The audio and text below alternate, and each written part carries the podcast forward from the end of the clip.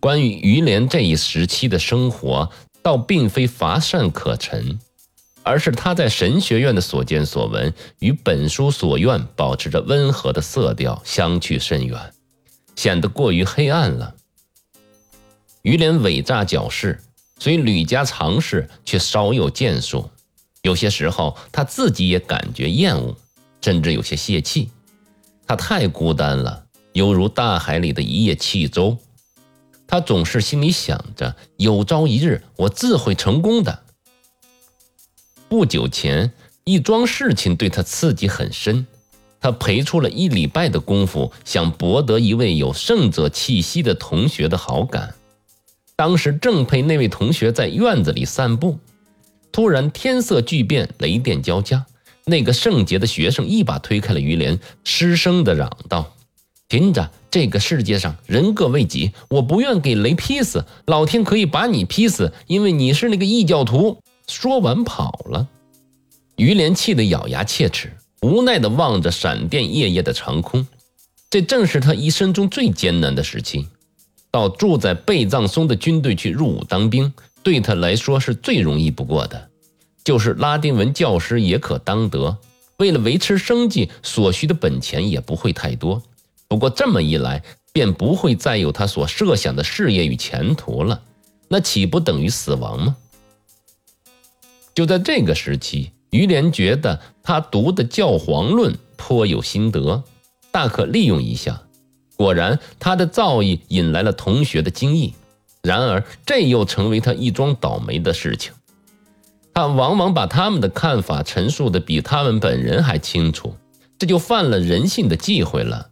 他的同学们苦苦思索之下，终于找了一个绰号，叫他马丁·路德，以示对他的憎恶。他们说，他之所以如此骄狂，就是仗着这种恶魔般的逻辑。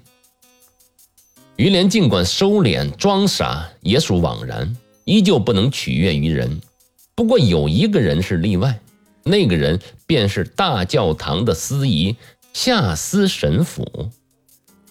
一天晚上，正在上剑术课，比了院长把他叫了去，对他说：“明天是圣体瞻礼，夏斯神父要你帮他布置大教堂，你就前去吧，听从命令。”第二天一早，于连前往了大教堂。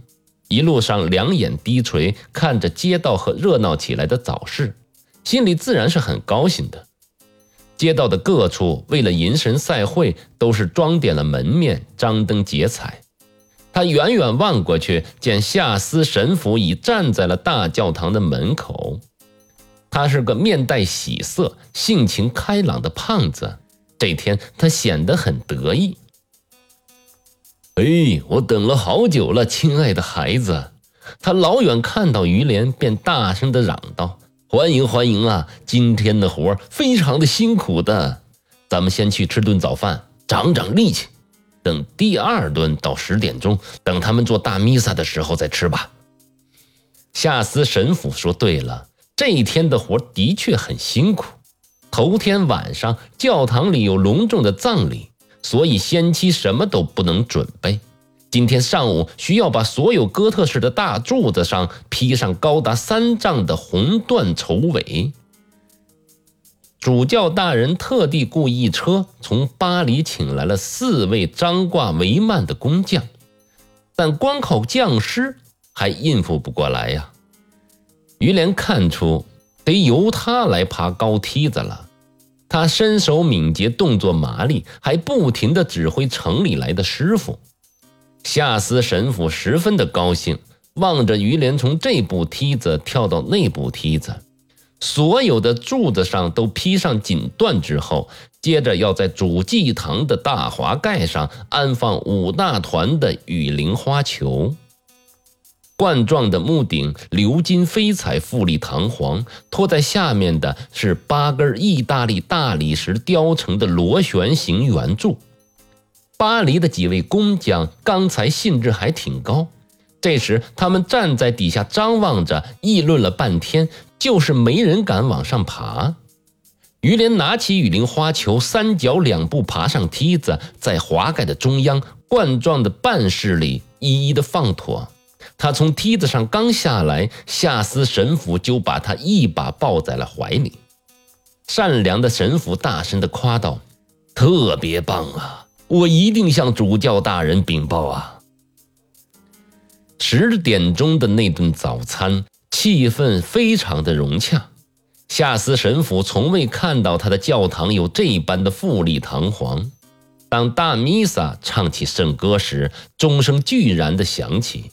几个化妆成圣约翰的小孩在圣体前抛洒着玫瑰花瓣，玫瑰和供香的香气使于连的心情亢奋不已。大钟的声音庄严洪亮，于连的灵魂受到了雄浑磅礴的钟声的激荡，翱翔在广阔的想象世界里。他既成不了好的教师，也当不了好的管事。像这样易于感动的心灵，很容易造就成为一个艺术家。